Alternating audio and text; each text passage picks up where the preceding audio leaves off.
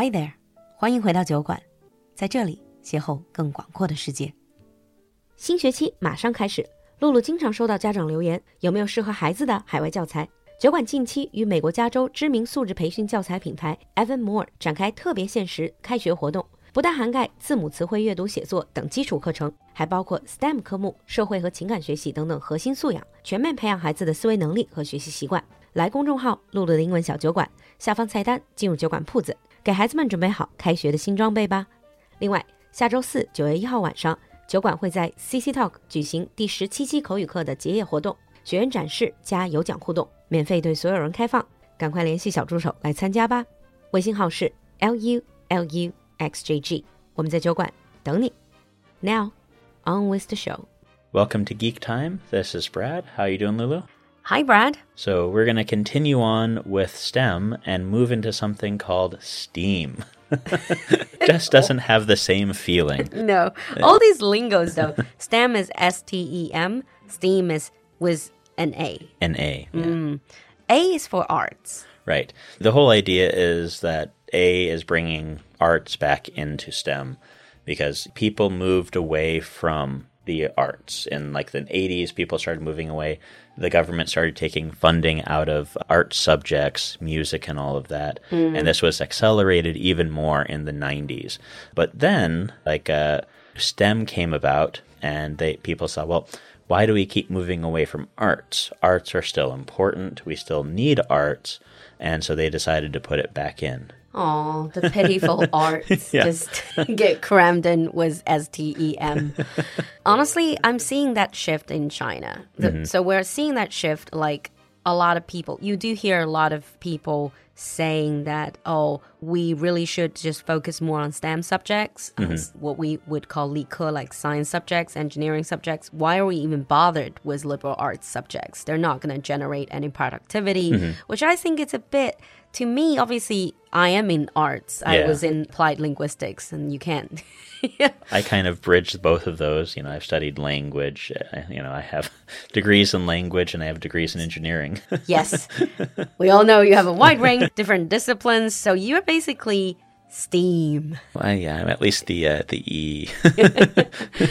Yeah. But so this whole STEAM, I think it's just obviously, like you said, it's to trying to bring it back. But this arts is not really like arts as we would understand, like 文科. It's not history, politics. It's not this type of arts. It's more like the design element. yes, yeah, For example, if you're talking about designing something, even industrial design, or if it's uh, designing something with computer programs, you still want to have that the ability to make it aesthetically pleasing, Yeah. to, have a beautiful design, that sort of idea. and it's part that yeah. They Steam wants people to be able to do the design process. You know, not only just do the. They want to have a whole design process where they're doing problem solving and not just doing problem solving, but focusing on like incorporating teamwork, discussion, Creative yeah, thinking. creative thinking, all of these things. Because it, when you just focus on robotics and programming, then that kind of takes like center stage. And they don't want just robotics and programming to be the center stage of STEM. And so they want to have more of like a, a big thing. And so sometimes some of the STEAM materials just completely move out the robotics aspect. You still might design something and build something to uh, fulfill a task, but you may do it with other materials. But the whole idea, I think it's for like a well rounded Mm-hmm. education and learning, especially in primary or secondary education. Yeah. This, these stages. You don't want to limit students' options. Right. You don't want to say, okay, you want to do math, just do math. Don't do anything arts related or Mm-hmm. Yeah. vice versa. Well, in the US, we never really kind of uh, had a separation between those things. When you went to high school, you did have to study art. Like you had to take art classes, you had to take math classes. You had to take math up to a certain level. So you had to take at least like I think it was 2 or 3 years of math. You had to take 2 or 3 years of science. You had to take history. But if you wanted to, you could take like advanced placement history. And so you didn't have to take the basic subject. You could get college credit level. Yeah, so that's AP. Yeah. That is helping you explore your interest. Mm-hmm. If you're interested in history, you can do AP history. If you're interested in math, you can do AP math. That, Yeah. That's the idea. Yeah. We have all these subjects, but we n- didn't really have a bridge between them. Mm. If you have to say, what do you think? STEM subjects and liberal arts? I think that students should get a little bit of both. Mm-hmm. I really think that STEM is very important. Even if you're going to study liberal arts, just having that mindset mm. is very important. Because it aids logical thinking, Mm-hmm. All of that. It's, a left right brain thing as well. Yeah. Some people, they may not be good with programming, but I think with people should always have kind of like that that logical way of thinking. So even if you don't really understand the programming, when you start studying programming, you kind of have to think about a logical way of thinking. You know, if you do this, what will happen? You, you basically write that into the computer program. If this, then this. And so you have to just kind of think about things logically. Yeah. Mm-hmm. I definitely think whether you're in STEM subjects or in liberal arts, you can surely benefit by incorporating some of the other side Yeah. into your daily learning. Mm. Another idea behind this whole STEM or STEAM framework is that education wants to shift away from just memorization and standard answer tests. Yeah, like in the US, most schools they still give tests, but the tests will shy away from having too much multiple choice. Mm. Multiple choice exams are just usually for like when the state wants to see the level of students. In the classes a lot of times a lot of the exams will have a little bit of multiple choice, but a lot of times they'll have like short answer questions or long answer questions or mm. essays or projects. Like in a science class, a lot of it has to do with your doing Problem experiments. Yeah. Mm. Mm-hmm. And problem solving task completion. Definitely. It's but uh, STEM what they want to do is kind of move away from are you getting the answer right or wrong? Did you successfully solve the problem?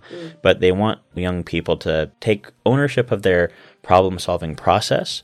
But then and so they go through the process and as long as they can show this is the process, this is why I did this in the process, that is what the grade is really coming from. Ah, because let's face it, the problem solving, or like you said, taking ownership of the problem solving process is what's going to really aid them in their future career, in their future life, Yeah. essentially. I mean, when you look at people who are studying for their PhD, they're going out and they're doing research. And whether or not their research yields the results that they wanted to, there it's still about the process. True. You know, I did my research and I found out that my hypothesis was wrong and the information says that this is not true.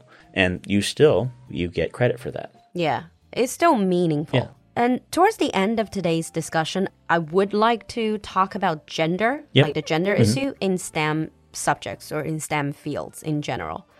I think for most of the culture and for the past few decades, uh, or even going further back, women always seem to be a little bit underrepresented Definitely. in STEM subjects. Especially in STEM, yeah. Yeah. But why do you think is that? There, I mean, there are many theories behind it, but what's your take?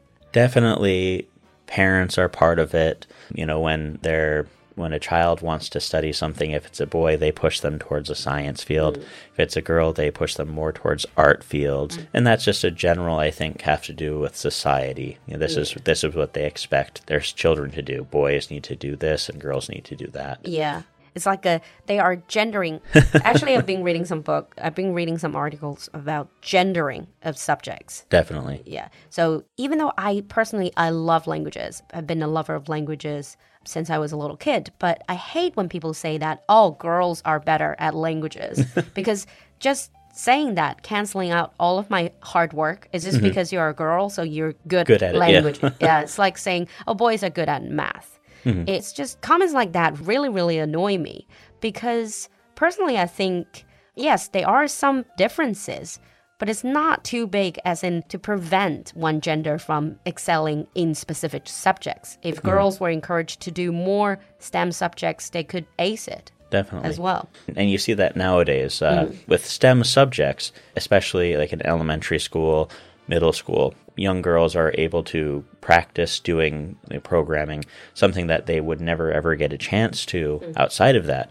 Most people don't really have a chance to do robotics or something like that, or do mm-hmm. computer programming because it's just not available to them. But when we have these programs, you find that it's not just boys who are in the programs, it's a lot of girls as well. And you start to see kind of like a 50 50 distribution of boys and, and girls in those programs.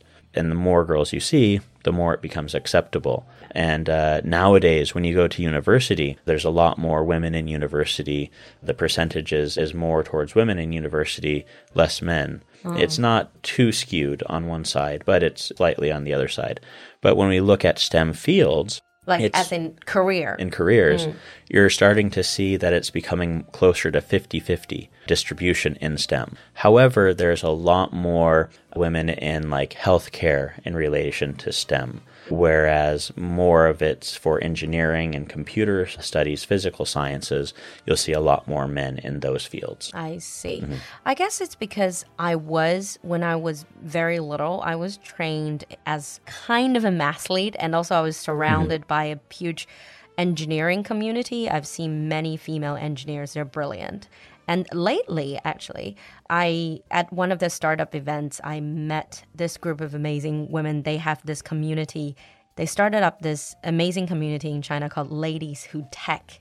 It's just for women, female career advancers who are looking to network in STEM fields. It sounds really cool. Mm-hmm. And I hopefully in the future we're, we're going to see more and more women getting empowered to go into STEM subjects. And similarly, I hope to see more men to be encouraged to go into traditionally more female specific Yeah. subjects. One of the big thing they're talking about, like in the U.S., is trying to get more men into like elementary school programs. Ah. Because when you see like high schools, and high schools especially, there's a closer to a 50-50 distribution with men teaching subjects and women teaching subjects. Mm.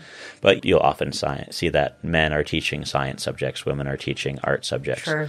they want to get that more evenly distributed out. But also, you find that the education system, especially in elementary school, favors women teachers. And by doing this, like a lot of young boys don't want to focus on studying as much because they don't see a connection to their teacher. Exactly. I think this is another thing about the gender disparity in education mm-hmm. and not just elementary. I would go so far as in saying early education. That's almost entirely women, which is just not right.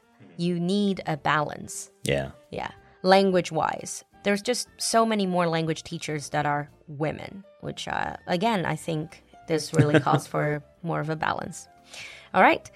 We started off talking about STEM, STEAM, and we ended on a gender note. if you have any comments on this section, actually, last time we got a comment from a, an engineer who's a lady, and she said, As a female engineer, I really enjoyed Geek Time. And whatever you want to leave in the comment section, we would love to read them. And thank you, Brad, for coming to the show. No problem. We'll see you next time. See you next time. Bye.